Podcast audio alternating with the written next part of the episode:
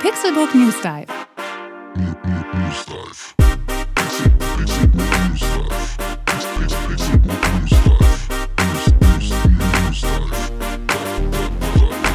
Taucht ein in die Welt der Videospiele mit Dome und René. Einmal die Woche ziehen sie für euch die spannendsten Gaming-News an Land und diskutieren leidenschaftlich über ihr liebstes Hobby.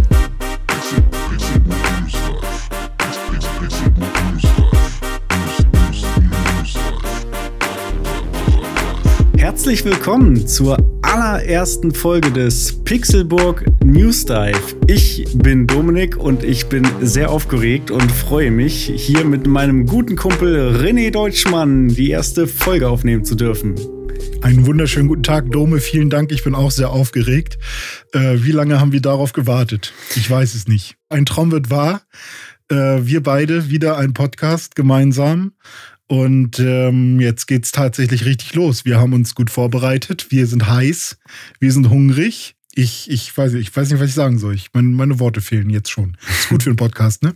Das, ja, genau. Das ist die beste Voraussetzung für einen Audiopodcast. Vielleicht fangen wir einfach nochmal an, indem wir äh, uns ganz kurz vorstellen und ganz kurz nochmal erklären, was wir hier eigentlich machen. Also, wir sind Dome und René. Wir haben damals 2011 den Pixelbook Podcast gestartet, zusammen mit Tim und dann mit Con und vielen anderen. Über äh, viele Jahre habt ihr das äh, Projekt noch weiter vorangetrieben. Jetzt äh, haben wir wir uns neu aufgestellt und René und ich starten jetzt genau jetzt in diesem Moment los mit einem neuen Podcast-Projekt. Das ist der Pixelbook News Dive. Und hier werden wir uns dem Thema Gaming widmen. Und zwar werden wir uns ab jetzt einmal die Woche zusammensetzen und die spannendsten Gaming-News der Woche besprechen. Und das machen wir so, indem wir uns die für uns drei interessantesten News der Woche rauspicken und die ähm, in aller Kürze besprechen, aber natürlich trotzdem versuchen einzuordnen und von unserer Seite aus zu bewerten. Und am Ende werden wir noch mal ein Thema uns rauspicken, wo wir noch mal ein Dive machen, einen kleinen Deep Dive. Deswegen ist es der Pixelbook News Dive. Und das Thema werden wir dann noch mal etwas genauer betrachten. Und heute sind unsere Themen Microsoft kauft Activision Blizzard, Dying Light 2 steht in den Startlöchern, God of War und Monster Hunter Rise haben PC-Ports bekommen und im News Dive werden wir uns nochmal genauer mit Monster Hunter Rise auseinandersetzen. René, hast du Bock? Wow, ja, ich habe tierisch Bock. Ich hätte es nicht besser sagen können. Ähm, du hast es perfekt zusammengefasst. Genau so funktioniert der News Dive.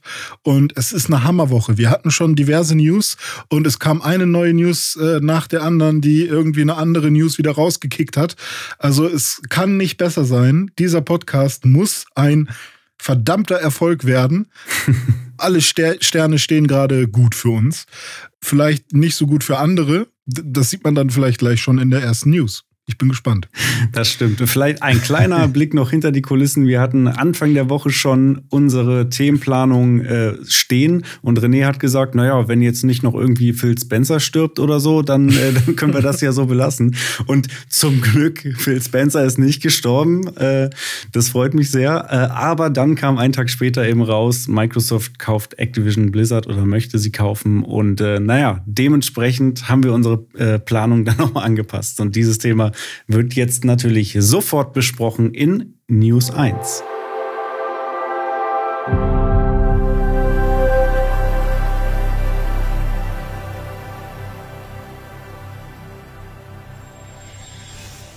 Microsoft kauft Activision Blizzard oder hat zumindest eine Absichtserklärung abgegeben, genau das zu tun, für nicht weniger als 68,7 Milliarden US-Dollar. Ja, das ist äh, eine krasse Nummer. Man war ja schon die ganze Zeit, während Microsoft auf Einkaufstour war, immer sehr verwundert, was die sich da einfach einverleiben. Sei es jetzt äh, Bethesda.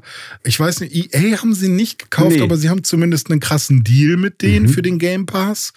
Ähm, aber es gab auf jeden Fall eine, eine Zeit, wo, wo jede Woche irgendeine Ankündigung war, wen Microsoft so gekauft hat. Ähm, und jetzt gab es eine ganze Weile erstmal nichts. Da war erstmal Ruhe und man dachte, ja, läuft ja auch. Game Pass ist gut, so wie er ist. Äh, funktioniert alles. Und ähm, ja, plötzlich aus dem Nichts, nachdem Blizzard beziehungsweise Activision äh, Blizzard, auch Activision selbst mit äh, Bobby Kotick als Gesicht und eben auch andere große äh, Videospiel-Companies wie zum Beispiel Ubisoft oder auch ähm, Epic Games ihre äh, Problemchen hatten mit äh, Skandalen und Harassment-Verfahren und, und ähm, ja, Equality-Problem. Ja, jetzt wird halt einfach mal Activision Blizzard gekauft. Zumindest ist die Absicht von Microsoft da. Genau, das müssen wir nochmal sagen. Das ist ein Schock. Die Absicht ist da. Äh, das muss jetzt natürlich erstmal geprüft werden. Sowohl auf Seiten der Unternehmen wird das alles noch geprüft, als auch natürlich auf der Seite der Behörden. Ne, da gibt es ja auch ähm, Behörden, die sowas checken, ob man äh, da eben diesen Zusammenschluss machen darf oder ob das dann zu einem gewissen Monopol führt. Ja, die ähm, spielen jetzt alle eine Runde Monopoly und der Gewinner darf dann entscheiden. Richtig. Ja. ja, aber gehen wir Stand jetzt mal davon aus, dass das klappen wird. Sie haben allerdings auch schon gesagt, sie peilen an, den Deal irgendwie bis zum Ende des nächsten Fiskaljahres abzuschließen. Das wäre dann irgendwann Mitte 2023. Ähm, das kann sich also noch eine ganze Weile hinziehen.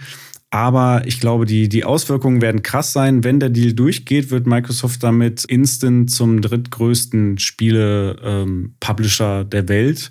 Äh, hinter, was war es, das chinesische Unternehmen? Äh, Tencent, Tencent wäre richtig. mit wäre der größte, ja, behaupte genau. ich.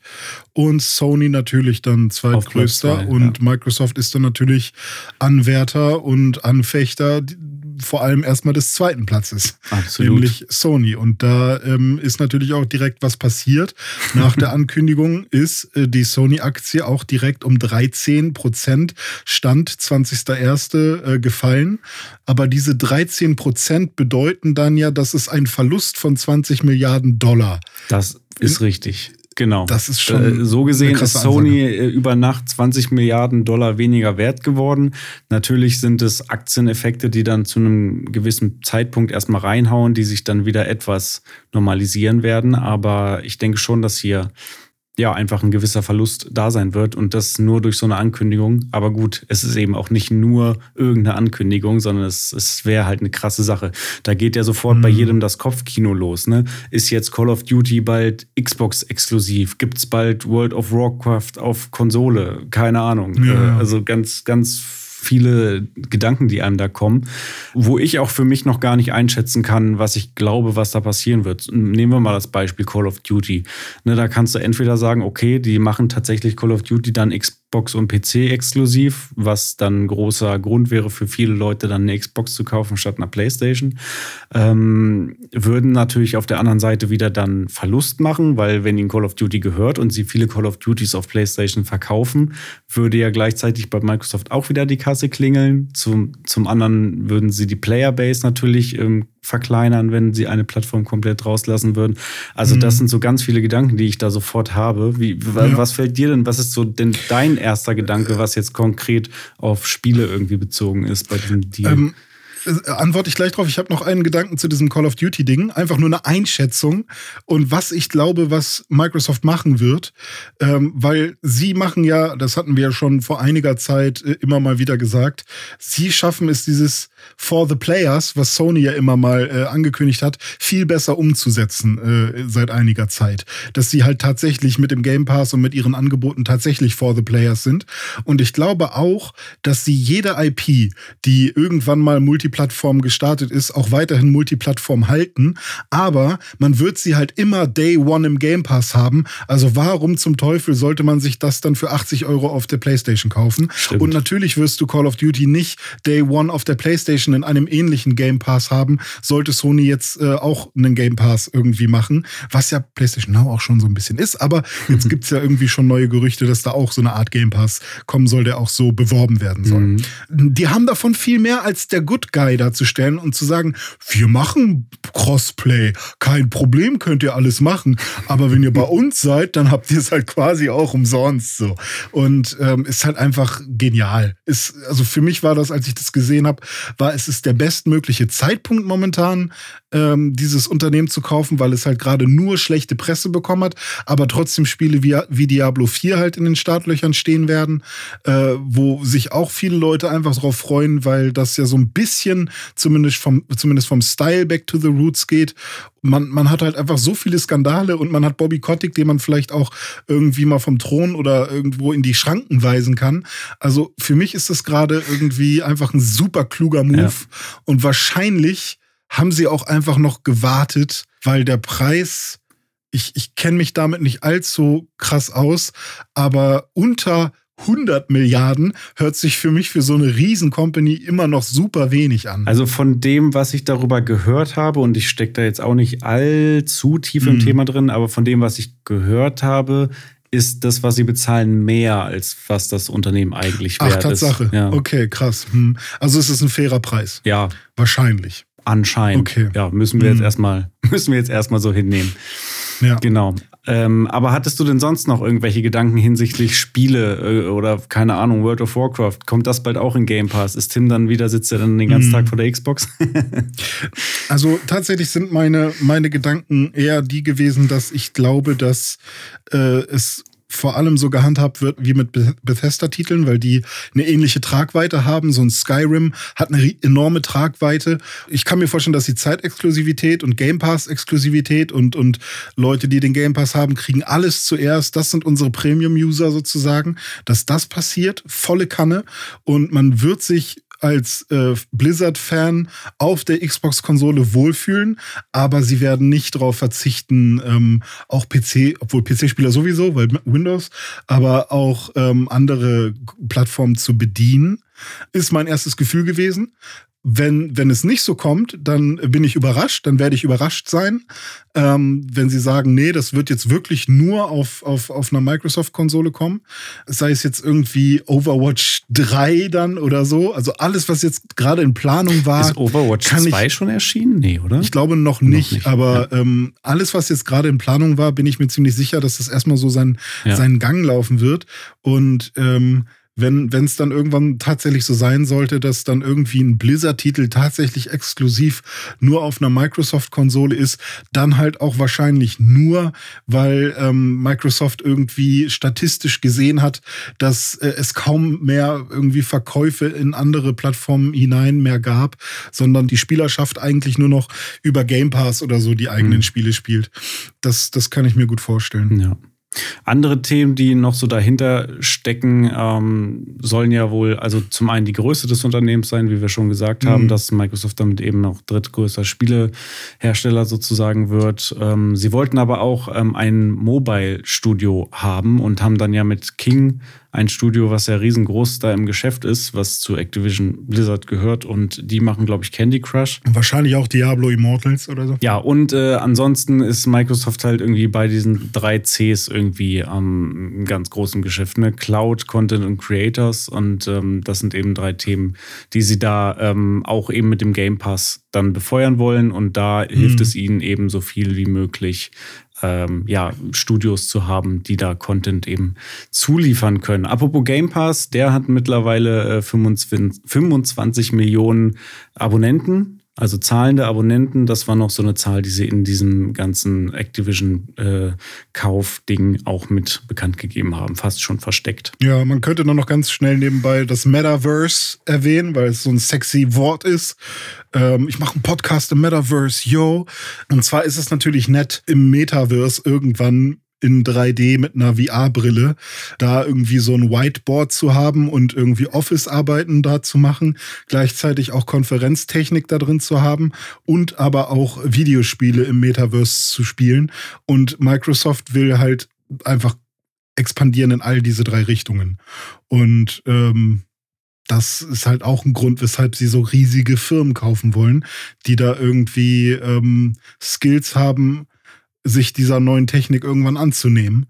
Und ähm, genauso äh, sieht es halt auch aus mit diesen riesigen Kriegen um App Store-Fees, wie man es ja bei Apple zum Beispiel sieht die ja schon einen relativ großen Share nehmen äh, für, für äh, das, die Bereitstellung von Apps und Spielen in, in ihrem App Store. Und zum Beispiel Epic Games da ja auch sehr hart ähm, versucht hat reinzugrätschen und dann war Fortnite plötzlich nicht mehr im App Store. Das will Microsoft natürlich auch irgendwie umgehen, wenn sie selber ein riesengroßer App Store sind, beziehungsweise ein, riesen, also ein riesengroßes Angebot haben und selber hosten können, dann sind sie halt auch nicht mehr so abhängig von anderen. Und das ist auch ein Grund, weshalb sie die Distribution irgendwie versuchen, bei sich selbst zu, zu halten. Haben Sie äh, mit dem Cloud Gaming Angebot ähm, auf iOS-Geräten auch schon eine Lösung für gefunden, die dann eben nicht über den Store geht, nicht über den App Store, sondern eben eine browserbasierte Geschichte ist. Das äh, bringt mich auch gleich zu unserer News 2.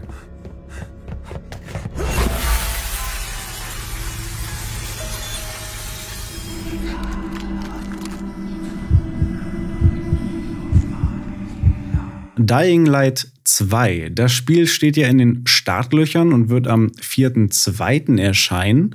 Nicht allerdings die Switch-Version. Deswegen auch Cloud-based, weil die Switch-Version ist eben Cloud-basiert, äh, wird nicht nativ auf der Switch laufen können. Dazu ist die Switch äh, einfach nicht gut motorisiert genug, nicht leistungsfähig genug, ähm, weswegen sie sich dafür eine Cloud-Variante entschieden haben.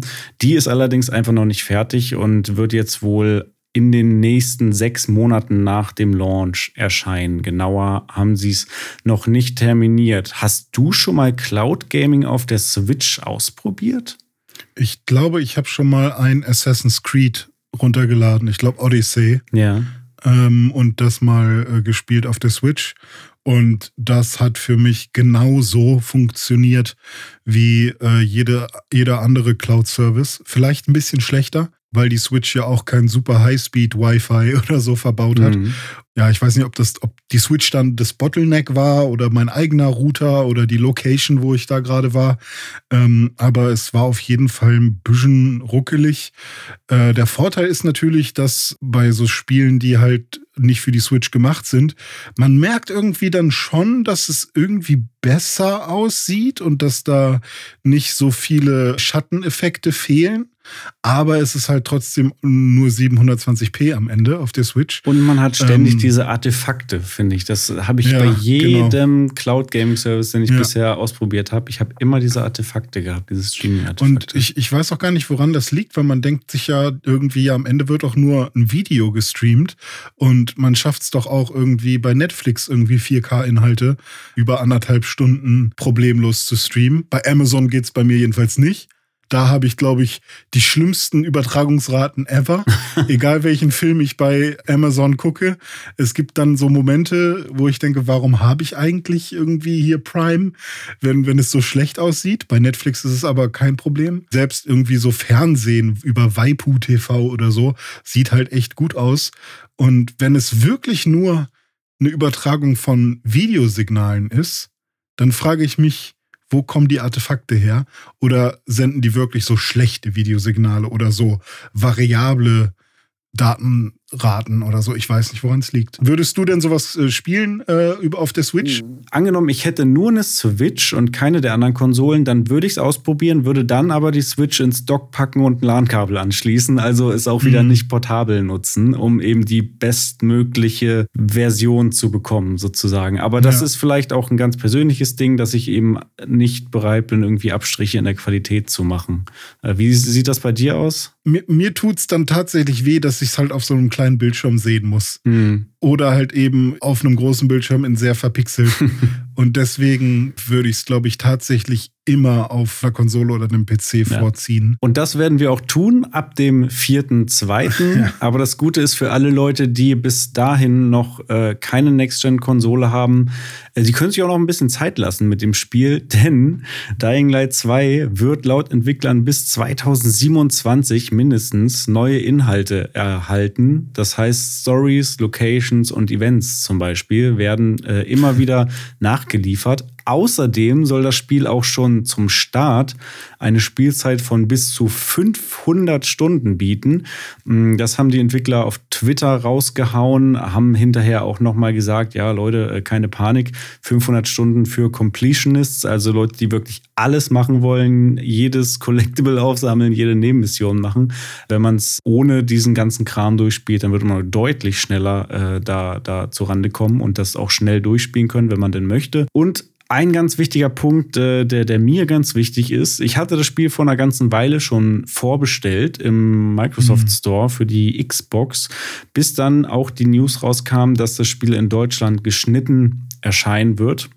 Was nicht weiter verwunderlich ist, äh, auch der erste Teil war hierzulande schon indiziert. Damals gab es aber, glaube ich, gar keine äh, PAL-Version, also keine äh, deutsche Version.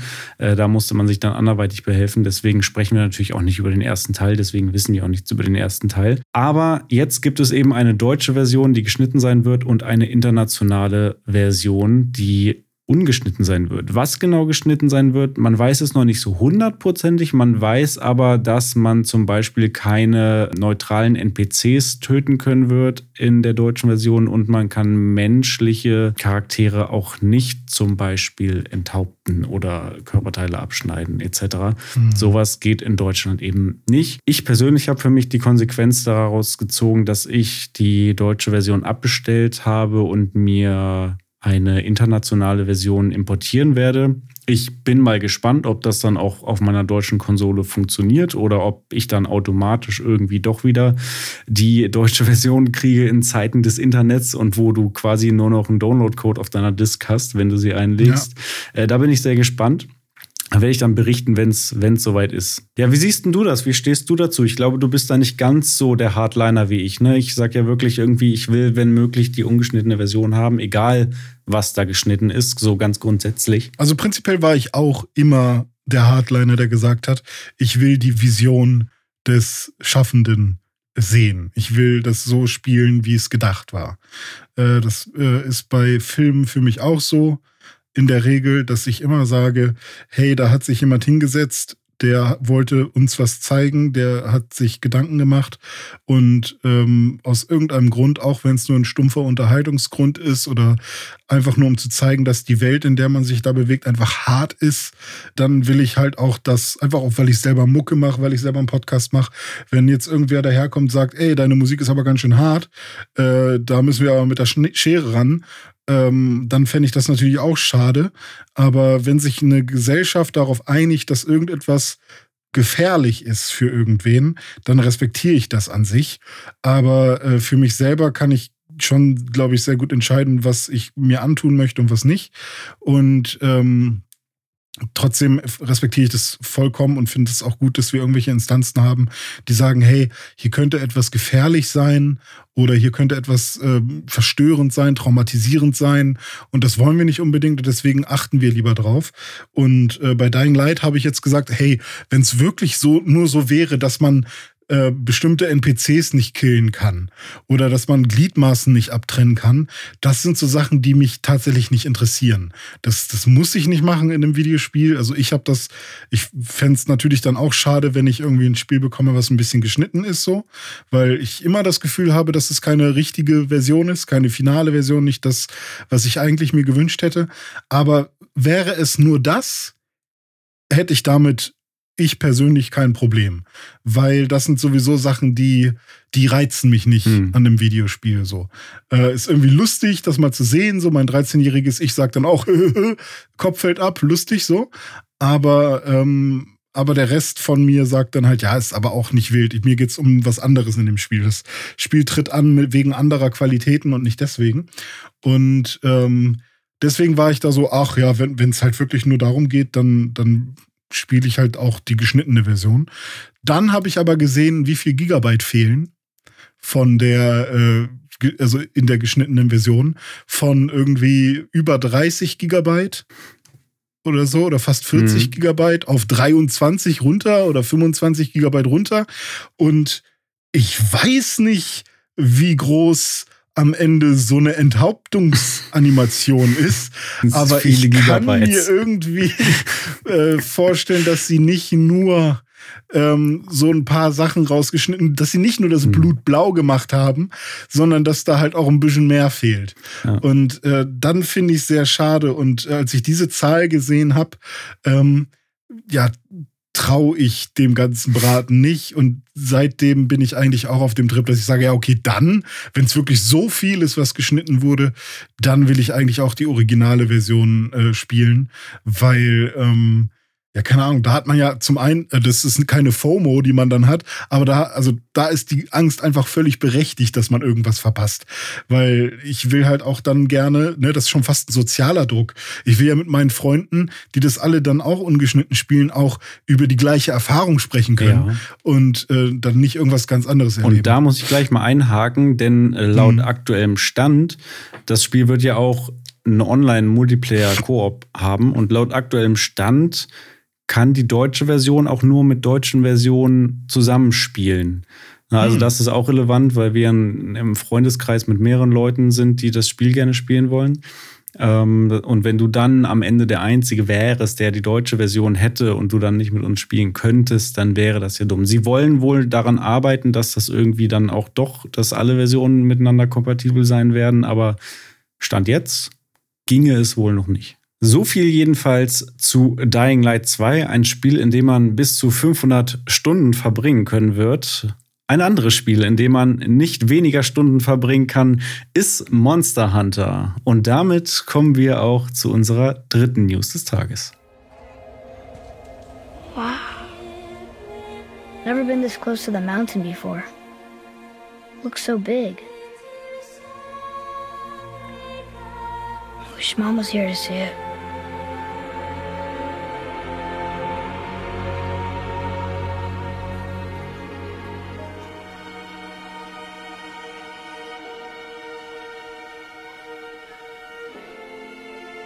Boy. Ja, René, Monster Hunter Rise ist auf dem PC erschienen. Wir beide haben es gespielt. Was mhm. auch auf dem PC erschienen ist, ist God of War, das aktuelle God of War von Sony. Aus äh, welchem Jahr stammt das nochmal? 2018? Ich kann mal ganz kurz googeln, während du weitersprichst. Ja, genau. Jedenfalls sind diese beiden Spiele gerade auf dem PC erschienen äh, und äh, erfreuen sich beide großer Beliebtheit. Ähm, ich habe mal ein paar Zahlen mitgebracht zu God of War. Äh, 97% positive Rezension auf Steam, also wirklich extrem positiv. Äh, zum Vergleich dazu Monster Hunter Rise 84% positive Rezension, immer noch sehr gut, aber eben mhm. nicht ganz so positiv. Ähm, und was die Spieler betrifft, auf Steam äh, sind es bei God of War in der Spitze 73.000 gleichzeitige Spieler gewesen und bei Monster Hunter Rise 134.000 gleichzeitige Spieler. Äh, ist bei Monster Hunter jetzt ein bisschen mehr, kann man aber auch dadurch, denke ich mal, begründen, dass es ein Online-Spiel ist, zu einem großen Teil jedenfalls. Man kann es auch solo spielen, aber ein großer Part von Monster Hunter ist eben gemeinsam zu spielen und dann ist, liegt es in der Natur der Sache, dass dann mehrere Leute gleichzeitig online sind. Und äh, God of War eben 73.000 äh, gleichzeitig Spieler und damit der größte Launch, den Sony auf dem PC jemals hatte. Mhm. Ähm, was ich noch ganz interessant fand, preislich gibt es da auch jetzt einen Unterschied zwischen den beiden Spielen. God of War ist auf Steam für 49,99 Euro erschienen, während Monster Hunter Rise für 59,99 Euro erschienen ist.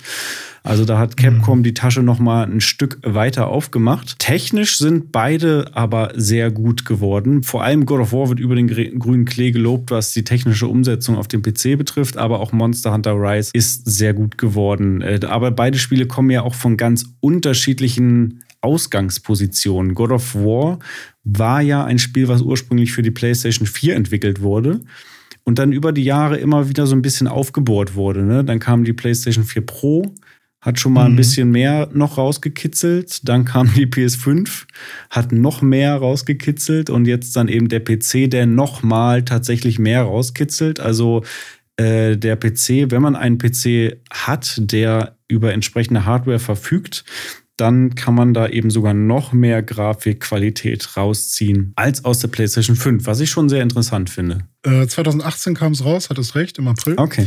Ähm, und tatsächlich sind auch die äh, Vergleichsvideos, die man so sehen kann mit einem PC, der Raytracing kann oder andere Schatteneffekte, äh, das machen, macht die Cutscenes teilweise zu äh, ja, ganz anderen Szenen. Mhm. Ähm, weil irgendwie die Schatten, die in Gesichtern sind, plötzlich ganz andere sind. Ähm, und weil ganz andere Dinge im Hintergrund gerendert werden, die man auf der PS5 gar nicht gesehen hat. Beziehungsweise auf der PS4-Version, wenn man die damals gespielt hat, da, da erst recht nicht.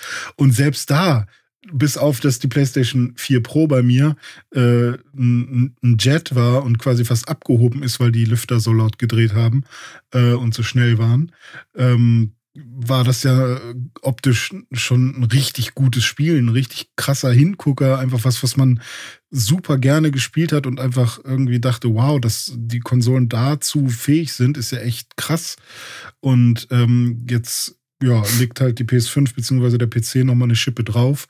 Und ähm, dass es halt so sauber läuft, ist halt echt eine, ein sehr cooles Ding. Man hört halt ständig von sehr schlechten PC-Umsetzungen, von PC-Ports, die überhaupt nicht gut funktioniert haben. Irgendwie so ein äh, Horizon Zero Dawn hatte Anfangsprobleme. Äh, es gibt super viele Spiele, die irgendwie Safe-Game-Probleme haben, sodass man dann irgendwie zwei Stunden spielen kann, dann verliert man seinen Speicherstand und dann ist man frustriert, weil man irgendwie die ersten zwei Stunden nochmal spielen kann. Also ganz viele Wehwehchen und bei God of War gab es auch Wehwehchen, ja. Also es ist nicht so, dass es jetzt komplett perfekt war, aber 97% positive Rezensionen. Ähm, Im Großen und Ganzen äh, ist das wirklich Sonys bester und größter PC-Launch, äh, weil es halt auch einfach ein Spiel war, was PC-Spieler, die sich keine PlayStation gekauft haben bis dato, einfach sehnlichst auch äh, gewünscht und erwartet haben. Und ich erinnere mich auch noch da, damals daran, als Monster Hunter World auf den PC kam, um jetzt mal die Kurve zu Capcom zu schlagen. Ähm, die haben sich ja auch mittlerweile halt echt schon eine Monster Hunter Fanbase auf dem PC aufgebaut, weil es läuft halt nun mal flüssiger auf dem PC als auf, auf den Konsolen. Man kann es eben auf dem PC mit 60 Frames spielen und ein bisschen Schärfe. Auf der Xbox natürlich mittlerweile dann auch, als die Xbox äh, Series X rauskam. Das war ja quasi mit das erste Spiel, was wir dann damals äh, im November ausprobiert haben. Ja. Äh, haben wir dann gesehen, oh, ist ja tatsächlich schön, schön flüssig mhm. endlich mal. Und ähm, da freuen sich natürlich die PC-Spieler, wenn jetzt auch ein Monster Hunter rauskommt, was auch ordentlich funktioniert. Und ich weiß nicht, ob sie es jetzt einfacher oder schwieriger hatten, das Ding von der Switch auf dem PC zu portieren. Weil das kann natürlich ein Vorteil sein, weil es halt nicht so ressourcenhungrig ist, kann aber auch ein Nachteil sein, weil die Systemarchitektur eine andere ist. Wobei Nvidias äh, Tegra-Chip ist wahrscheinlich jetzt auch nicht so schwierig zu programmieren ähm, und nicht so anders als andere CPUs oder so, für die man irgendwas basteln muss oder Grafikchips. Ich muss ja zu God of War noch mal ein Geständnis machen. Mhm. Habe ich ja nie gespielt. Ne? Spiele zu spielen, ohne Bock drauf zu haben, ist ja immer so ein sehr großes Risiko, weil dann legt man sie halt weg und spielt sie vielleicht nie wieder, weil man irgendwie eine schlechte Erfahrung damit gemacht hat. Aber ich glaube, das wäre was für dich. Ich glaube schon. Es, hat, es ist sehr wuchtig. Spiel's mal auf der Playstation. Für Monster Hunter Rise ist sogar schon nach ungefähr einer Woche, wo das Spiel auf dem PC draußen war, ich glaube am 13. kam es raus und heute, nicht mal einer Woche dann, weil heute ist der 20. wo wir aufnehmen, ist schon eine Mod rausgekommen, in, mit der man das Spiel in VR spielen kann.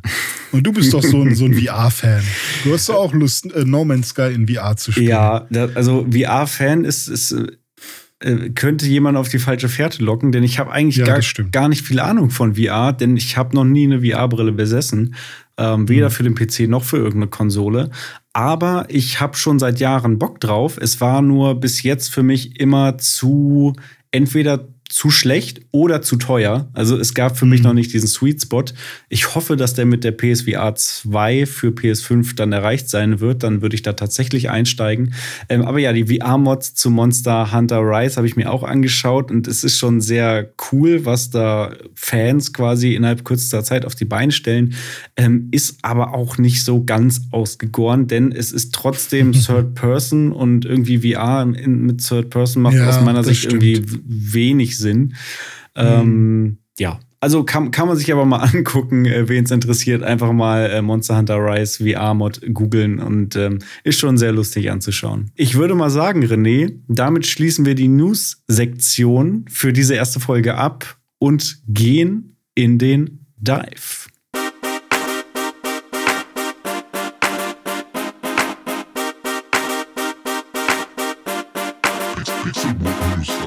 So, jetzt sind wir richtig tief abgetaucht in die Untiefen von Monster Hunter und jetzt werden wir uns mal anschauen, was wir da so an Erfahrung gesammelt haben in den ersten Stunden mit dem PC-Port von Monster Hunter Rise.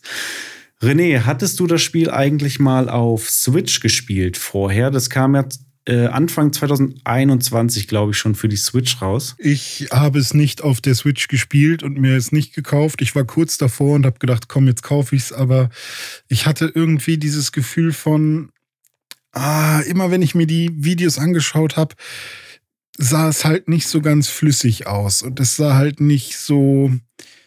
Ah, also die Brillanz fehlte mir. Und Monster Hunter World hat mich schon sehr verwöhnt. Hm. Und ähm, klar habe ich Bock auf neue Monster gehabt oder so, aber ich habe dann gedacht, ja, aber dann kann ich doch Monster Hunter World spielen, weil das ist ja das, was ich eh immer spiele und wo ich meinen Charakter habe. Deswegen Rise war für mich irgendwie so ein, so ein hatte so einen Ablegercharakter. So ein mhm. Spiel, was halt kein Hauptteil ist, sondern halt so, ein, so eine mobile Version, die ganz nett ist, wenn man unbedingt Monster Hunter spielen will, aber halt kein Must-Have, muss ich jetzt sofort spielen, sondern eher so ein nebenbei, ich bin irgendwie auf Reisen und habe immer noch Bock auf Monster Hunter, aber Monster Hunter World ist ja zu Hause auf der großen Konsole, also spiele ich das. Die Situation gab es halt nicht, deswegen habe ich es auch nicht gekauft und nicht installiert. War anscheinend ein Fehler. Ja, naja, ich meine, wir haben es uns aufgespart für jetzt und können dafür dann jetzt die schöne, aufpolierte PC-Version spielen. Ähm, ging mir aber ganz ähnlich. Ähm, auch sehr verwöhnt gewesen von Monster Hunter World auf der Xbox. Und ähm, ja, deswegen nicht so viel Bock auf die Switch-Version von Monster Hunter Rise gehabt. Ich bin eben auch nicht der krasse Switch-Spieler. Ich spiele eigentlich auf der Switch wirklich nur Nintendo-Spiele. Also das, was hm. man dann eben nirgendwo anders spielen kann, wie ein Mario Kart, ein Mario Odyssey, ein Metroid, ein Zelda etc. etc. You name it. Pokémon natürlich. Deswegen auch nicht gespielt. Ähm, dann jetzt aber mit dir zusammen eingestiegen in den PC-Port, weil wir wieder so ein bisschen angeleckert wurden, auch durch unseren Kumpelfreund Hiller, der uns gesagt mhm. hat, wie viel Spaß er mit Monster Hunter Rise hatte. Aber für uns hat sich Monster Hunter Rise am PC relativ schnell dann doch heimisch angefühlt, würde ich sagen. Also das Spiel ist von seinem Aufbau sehr ähnlich zu Monster Hunter World. Die Spielmechaniken sind ungefähr gleich, der Storyaufbau äh, oder der Weltenaufbau ist ungefähr gleich. Man hat eben eine Hubworld da in, in seinem Dörfchen und kann von da aus auch in diesen äh, Multiplayer-Hub rein und dann da die Quests annehmen.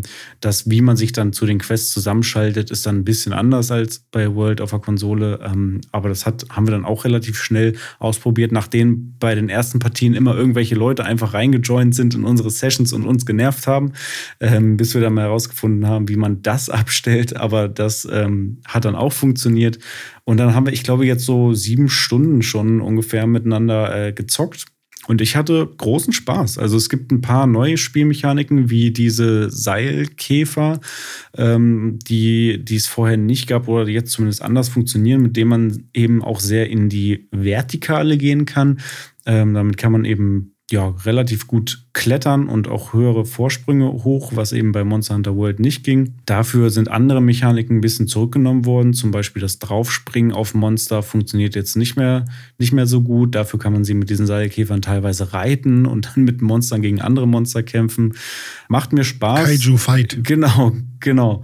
Ähm, wie, wie vergleichst du das denn so von der spielerischen Seite her? Macht dir das eine, also jetzt im Vergleich von World to Rise, mehr Spaß als das andere, was das reine Kämpfen und das Gameplay angeht? Oder ist es ähnlich? Also ich glaube, es ist sehr ähnlich. Ähm, ich habe das Gefühl, und das liegt, glaube ich, vor allem daran, dass ich World halt viel länger gespielt habe, dass es da halt ein bisschen einfacher momentan noch irgendwie von den Fingern gehen würde, weil ich da das Muscle Memory und so äh, noch drin habe. Wir haben ja auch ein bisschen das Gefühl gehabt, dass manche Knöpfe irgendwie falsch belegt sind. Ja, genau. Ähm, Sprinten zum Beispiel ist, glaube ich, auf einem anderen Knopf, nicht mehr auf, ja, auf dem genau. rechten Stick oder dem linken, sondern auf RB. Linker Stick Genau, ja. das ist jetzt auf RB. Und manchmal denkt man sich, okay, war es wirklich immer schon da oder ist es jetzt gerade wirklich anders? Und dann kommt man sich schon so ein bisschen dumm vor. Aber wenn man sich ein bisschen dran gewöhnt hat und sich ein bisschen zwingt auch und einfach mal sich konzentriert, dann ist es eigentlich ziemlich ähnlich und äh, fühlt sich sehr, sehr schnell wieder wie ein Monster Hunter an. Auch die Movesets ähm, sind, glaube ich, in etwa gleich. Also ich habe jetzt wieder mein Großschwert genommen, was ich auch bei Monster Hunter World gespielt habe und äh, das Moveset ist quasi identisch. Da hm. habe ich wieder viel Spaß an meinem True Charge Slash. Ja. nee, und ich glaube, es gibt sogar ein, zwei neue Waffen oder zumindest Waffen, die es bei World nicht gab. Ähm, und ich schätze mal, damit ist es dann nochmal auch interessanter, wenn man die halt wirklich ausprobiert. Ich finde halt tatsächlich, also die größten Unterschiede sind halt eher so Convenience-Sachen, wie zum Beispiel, dass manche Sachen halt echt viel einfacher geworden sind. Ähm, zum einen, wie man sich halt auch in der Party jetzt findet, wie man zusammen questen kann. Das war im bei World halt super anstrengend, mhm. so das erstmal rauszufinden. Ich meine, jetzt haben wir natürlich auch schon die Erfahrung von World und konnten uns das dann irgendwie relativ schnell zusammenreimen. Ähm, und man kann leider immer noch nicht Hauptquests gemeinsam machen, sondern nur Hub-Quests, also die, die für mehr Spieler gedacht sind. Ähm, das gab es halt bei World gar nicht. Da gab es nur Hauptquests genau. und dann eben irgendwie auch so, so andere Sidequests gab es schon, aber das, äh, es gab halt nicht diese, diese Separation oder diese äh, Unterteilung von, von Haupt- und Hub-Quests.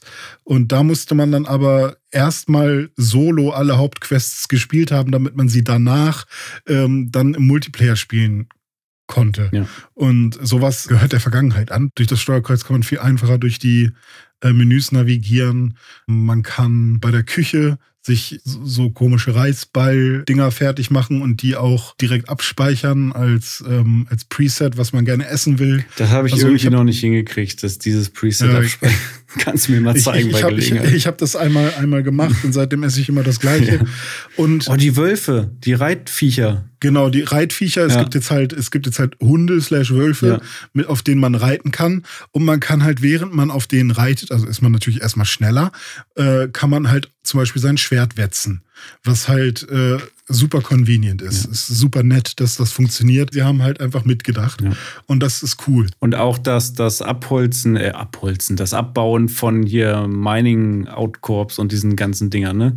Geht viel mhm, schneller. Mhm. Musst du noch einmal aufs Knöpfchen drücken und zack, ist fertig und nicht irgendwie genau, dreimal. So, so, so Zeiten wurden ja. angepasst, dass alles viel schneller funktioniert. Auch vom Hund ähm, aus.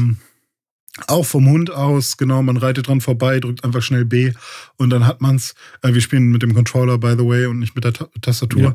Das Einzige, was ich halt gerne noch ein bisschen anders gehabt hätte, wäre, wenn ich jetzt von der Monster Hunter World Xbox-Steuerung rüberkomme, dann hätte ich gerne zum einen entweder äh, die, die, die Wahl, dass ich die Steuerung auch benutzen kann, weil ich glaube, es macht keinen großen Unterschied für das Spiel, weil auf zum Beispiel dem linken Stick ist jetzt nichts anderes, was irgendwie spielentscheidend wäre.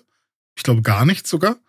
So muss ich mich ja jetzt jedes Mal umentscheiden, weil man kann es auch noch nicht, ich weiß nicht, ob das irgendwann in einem Update mal kommt oder so, man kann es noch nicht sauber neu mappen. Hm. Also höchstens, wenn man noch irgendeinen Controller, eine Controller-Software oder das mit im Controller selbst macht. Mhm. Aber dann ist es ja auch für jedes andere Spiel ja. falsch gemappt. Ja. Und ähm, und das hätte ich halt schon noch ganz gerne. Oder ich gewöhne mich jetzt halt dran und dann muss ich mich halt, wenn ich irgendwann mal wieder Monster Hunter World spiele, da wieder umgewöhnen. Mhm. Ähm, das finde ich ein bisschen schade. Und was mich halt auch mega genervt hat, deswegen habe ich es dann, äh, habe ich, habe ich es dann weggemacht quasi, ist die Musik im neuen Dorf, in dem man da ist. Die ist an sich super schön. Aber jetzt auch mit Vocals. Und durchgängig singt da jemand. Und das hat mich fertig gemacht, wenn ich da mit Dome quatsche im Chat und wir da irgendwie durch das Dorf latschen und dann ist man da halt manchmal auch einfach mal eine Viertelstunde oder so, wenn man irgendwie noch seine Waffen äh, beim Schmied anguckt oder irgendwas auflevelt oder sowas. Und dann hört man die ganze Zeit den gleichen Song mit den gleichen Lyrics, die man nicht versteht, weil es halt irgendeine Fantasiesprache oder, oder irgendein Japanisch ist, was ich halt leider nicht kann. Und äh, das musste ich ausmachen. das ging so nicht. Ja, aber wenn das die Kritikpunkte sind, dann zeigt es doch schon, dass es ein Spiel ist, was auf jeden Fall Spaß macht.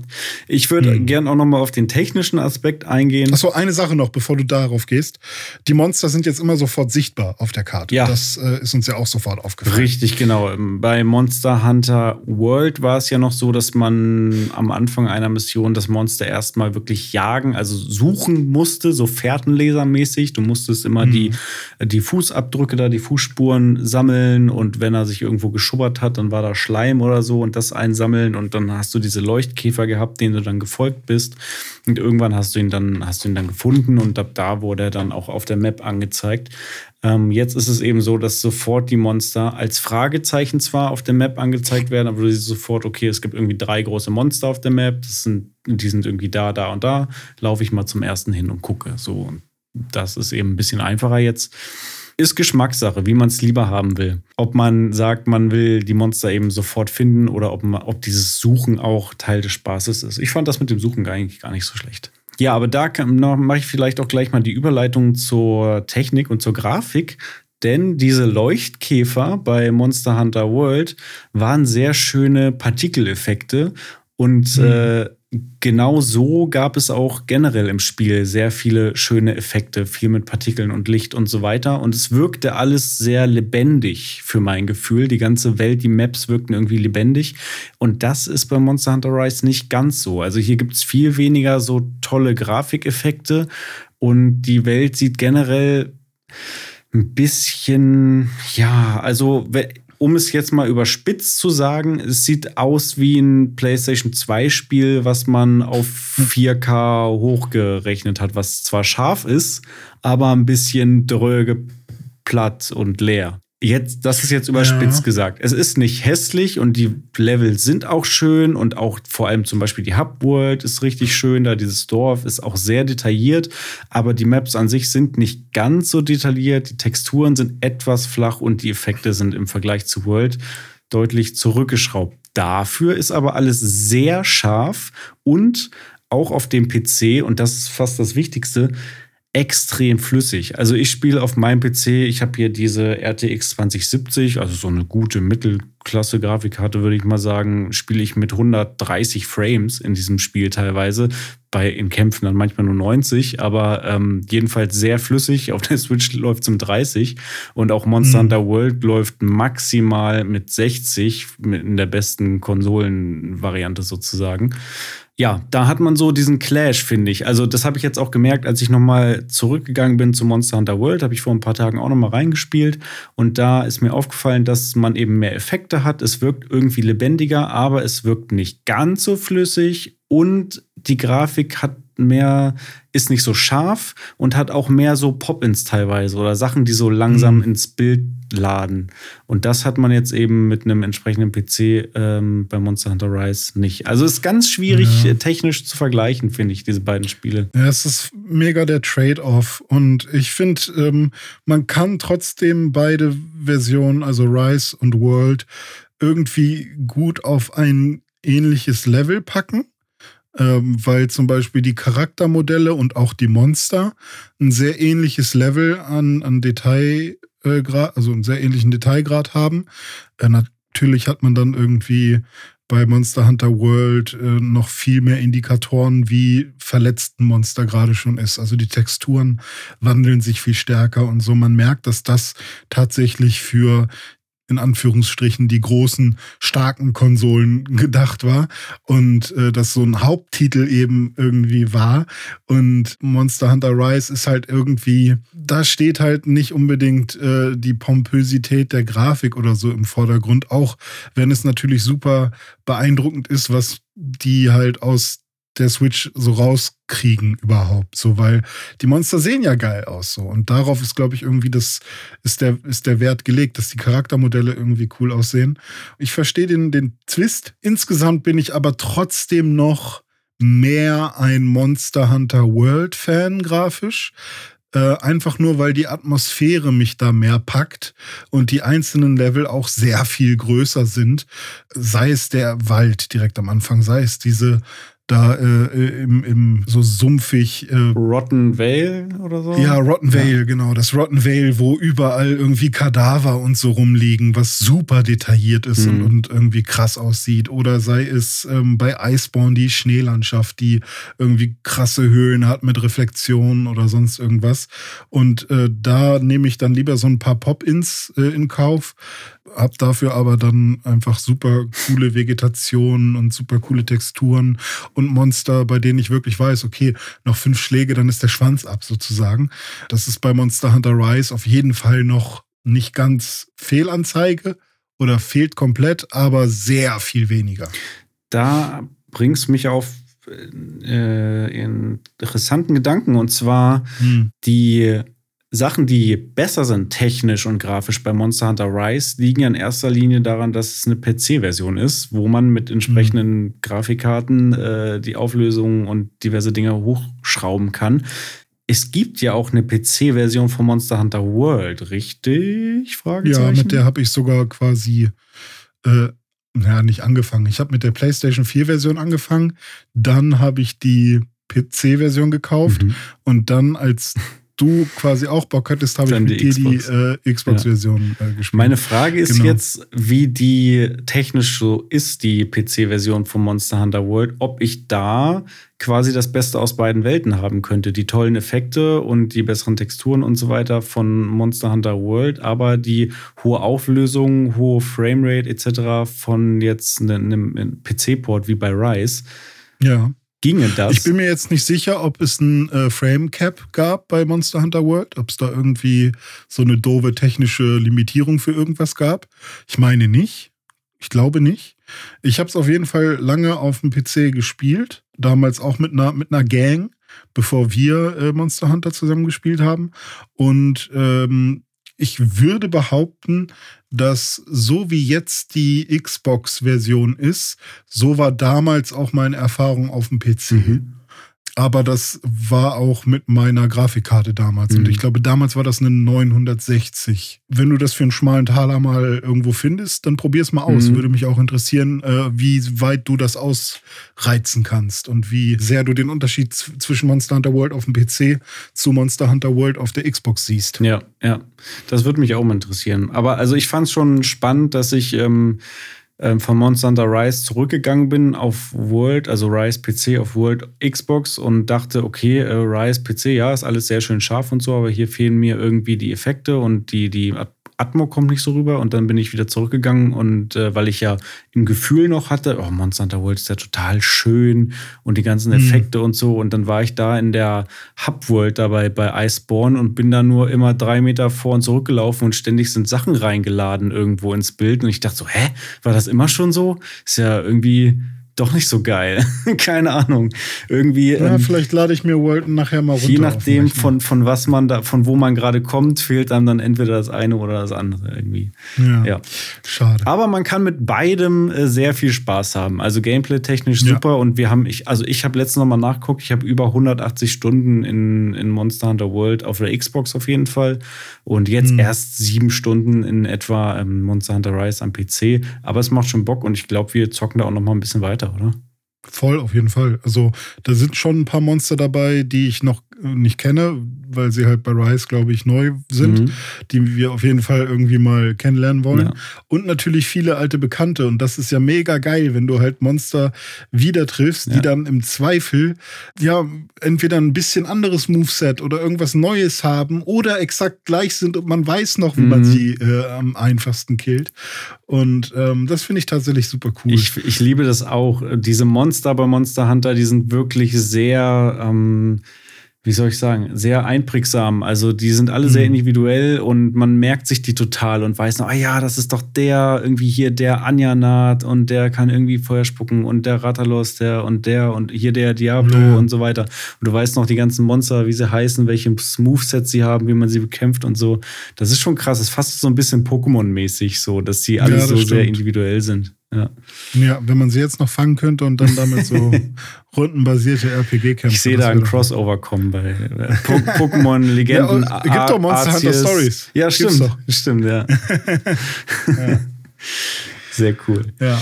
Ja, René, cool. ich glaube, das sollte es dann auch für heute gewesen sein mit dem allerersten ja. Dive im Pixelbook News Dive. Huiuiui. Das, ich bin äh, schon durchgeschwitzt. Das war auf jeden Fall ein wilder Ritt. Und jetzt äh, kommen wir doch noch mal zur allerletzten Kategorie unseres Podcasts und das ist Feedback und Ankündigungen.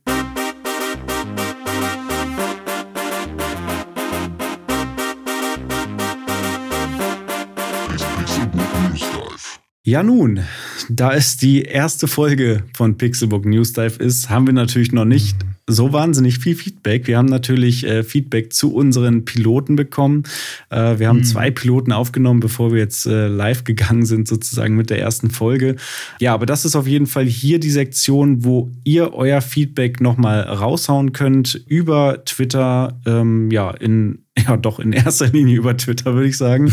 ähm, Twitter ist unser Hauptkanal. Twitter ist also absolut also E-Mail natürlich auch. Unser Hauptkanal, genau. Auch E-Mail. Newsdive at pixelbook.de. Und äh, Twitter ist at pixelbooknews. Und äh, auch uns könnt ihr natürlich auf Twitter anschreiben wenn ihr Feedback hinterlassen wollt. Und ansonsten freuen wir uns natürlich über positive Rezensionen überall, natürlich bei iTunes oder Apple Podcast, wie es mittlerweile heißt, äh, auf Google Podcast, allen anderen Podcast-Apps, Spotify. Auch da kann man mittlerweile fünf Sterne vergeben. Da würden wir uns natürlich sehr freuen. Wenn euch das Ganze hier gefallen hat und ihr das Gefühl habt, hey, ich will, dass das weitergeht. Ich will, dass noch mehr Folgen rauskommen und ich will auch zum Erfolg ein bisschen was beitragen. Dann, äh, ja, teilt den Kram einfach und zeigt es Leuten. Einfach weiterempfehlen. Genau. Über Rezension und über Mund zu Mund. Vielen Dank auf jeden Fall fürs Zuhören. Wir hören uns nächste Woche wieder. René, es war mir ein Fest. Dome, fantastisch. Ich bin, ich bin so happy gerade. Ich freue mich schon richtig aufs Bearbeiten. Sehr geil. Dann sofort an die Arbeit. Yeah! Macht's gut, ihr Lieben. Ich wünsche euch eine fantastische Videospielwoche und äh, ja, arbeitet nicht zu hart, sondern spielt mehr. Genau, spielt mehr. Aber auch nicht zu viel, aber auch viel. Macht's gut, ihr Lieben. Auf Wiederhören. Tschüss.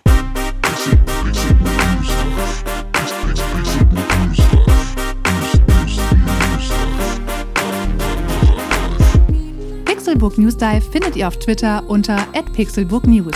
Wir freuen uns auf euer Feedback und positive Rezensionen. Mails schreibt ihr an newsdive@pixelbook.de und wenn ihr die Jungs direkt erreichen wollt, nutzt @dizzyweird oder @dominik auf den sozialen Plattformen.